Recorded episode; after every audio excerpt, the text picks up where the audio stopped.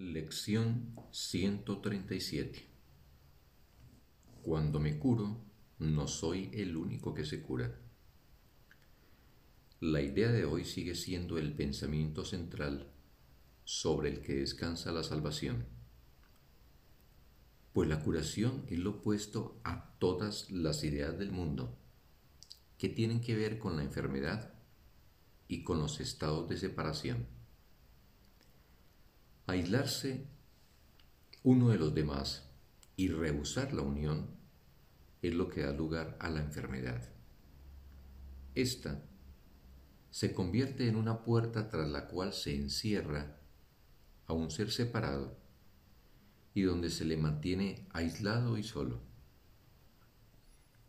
La enfermedad es aislamiento, pues parece mantener a un ser separado del resto, para que sufra lo que otros no sienten. Le otorga al cuerpo poder absoluto para hacer que la separación sea real y mantener a la mente en solitario confinamiento, dividida en pedazos y sujeta por una sólida muralla de carne enfermiza que no puede trascender. El mundo acata las leyes que la enfermedad apoya, pero la curación opera aparte de ellas. Es imposible que alguien pueda curarse solo. En la enfermedad, él no puede sino estar aparte y separado, mas la curación es el resultado de su decisión de ser uno solo nuevamente y de aceptar su ser con todas sus partes intactas e incólumes. En la enfermedad, su ser aparenta estar desmembrado y desprovisto de la unidad que le da la vida mas la curación se logra al él comprender que el cuerpo no tiene el poder de atacar la universal unicidad del Hijo de Dios. El propósito de la enfermedad es demostrar que las mentiras son verdad. Mas la curación demuestra que sólo la verdad es verdad.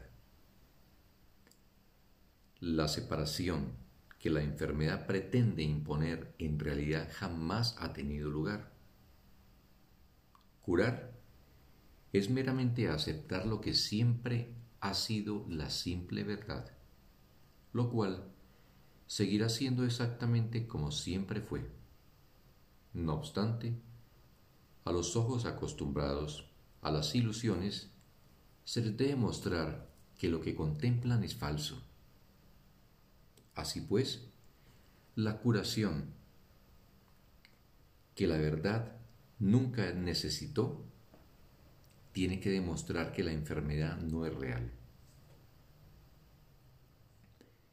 La curación podría considerarse, por lo tanto, como un antisueño que desplaza al sueño de enfermedad en nombre de la verdad pero no en la verdad en sí. Así como el perdón pasa por alto todos los pecados que nunca se cometieron, la curación desvanece las ilusiones que jamás tuvieron lugar. Y así, como el mundo real emergerá para ocupar el lugar de lo que nunca sucedió realmente, la curación ofrecerá restitución para los estados imaginarios e ideas falsas que los sueños han ido tejiendo y convirtiendo en cuadros de la verdad. Mas, no pienses que curar no es algo digno de ser tu función aquí, pues el anticristo se vuelve más poderoso que el Cristo para aquellos que sueñan que el mundo real.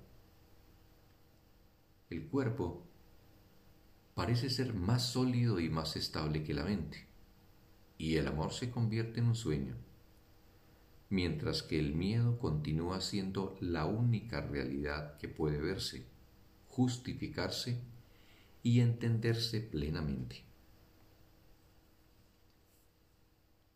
Así como el perdón desvanecerá con su luz todo pecado y el mundo real ocupará el lugar de lo que has fabricado, asimismo, la curación reemplazará las fantasías de enfermedad con las que nublas la simple verdad.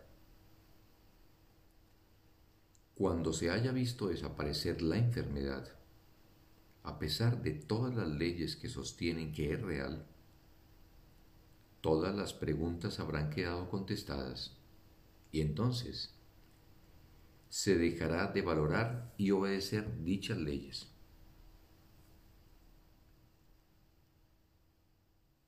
La curación es libertad, pues demuestra que los sueños no prevalecerán contra la verdad.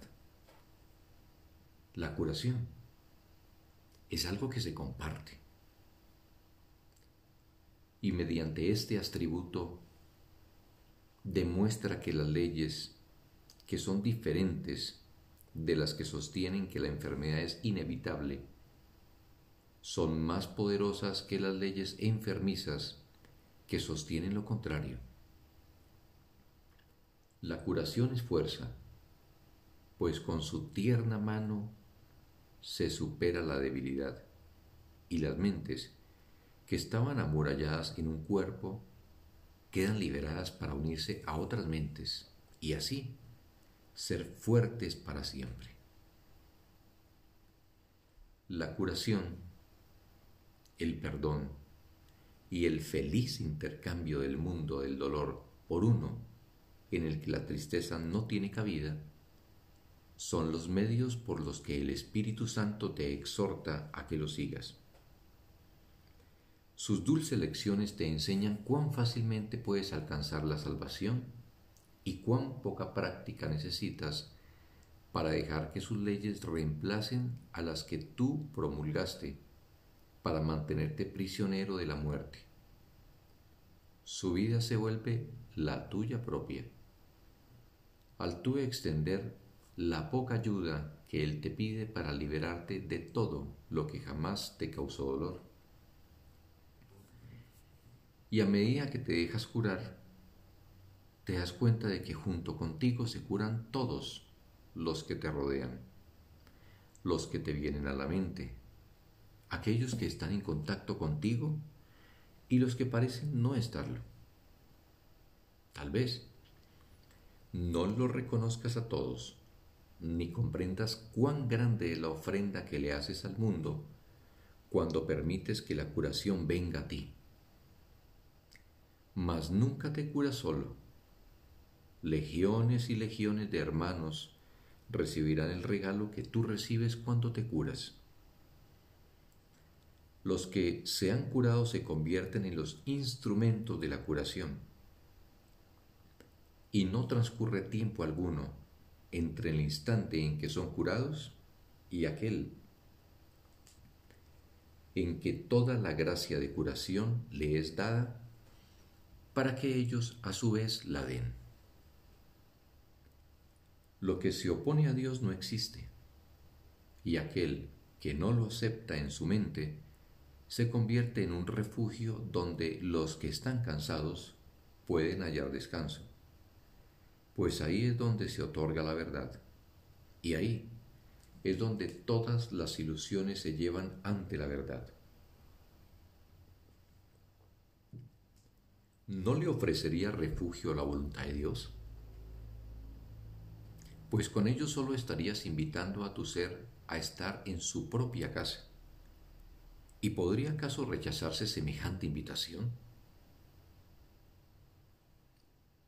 Pide que ocurra lo inevitable y jamás fracasarás. La otra opción es pedir que lo que no puede ser sea y esto es algo que jamás podrá tener lugar. Hoy pedimos que solo la verdad ocupe nuestras mentes, que los pensamientos de curación vayan en este día desde lo que ya se ha curado a lo que todavía tiene que curarse, conscientes de que ambas cosas ocurrirán al unísono. Cuando el reloj marque la hora, recordaremos que nuestra función es permitir que nuestras mentes sean curadas, para que podamos llevar la curación al mundo e intercambiar la maldición por bendiciones, el dolor por la alegría y la separación por la paz de Dios. ¿No vale la pena acaso dar un minuto de cada hora a cambio de semejante regalo?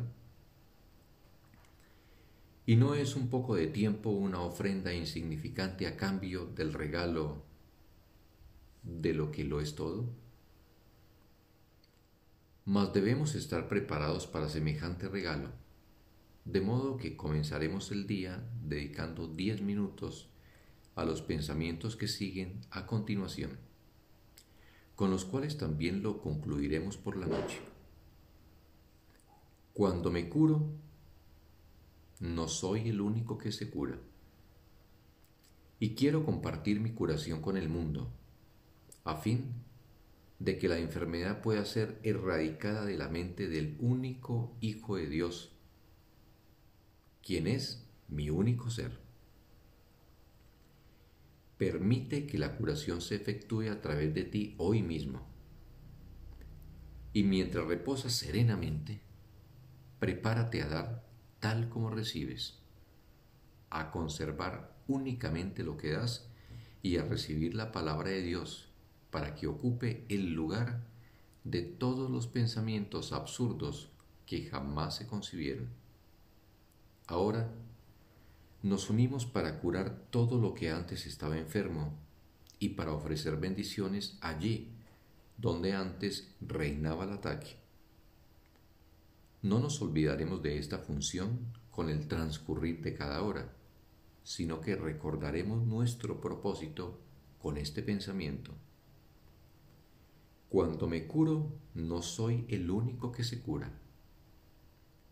Y quiero bendecir a mis hermanos, pues me curaré junto con ellos, tal como ellos se curarán junto conmigo. Fin de la lección. Un sagrado día para todos.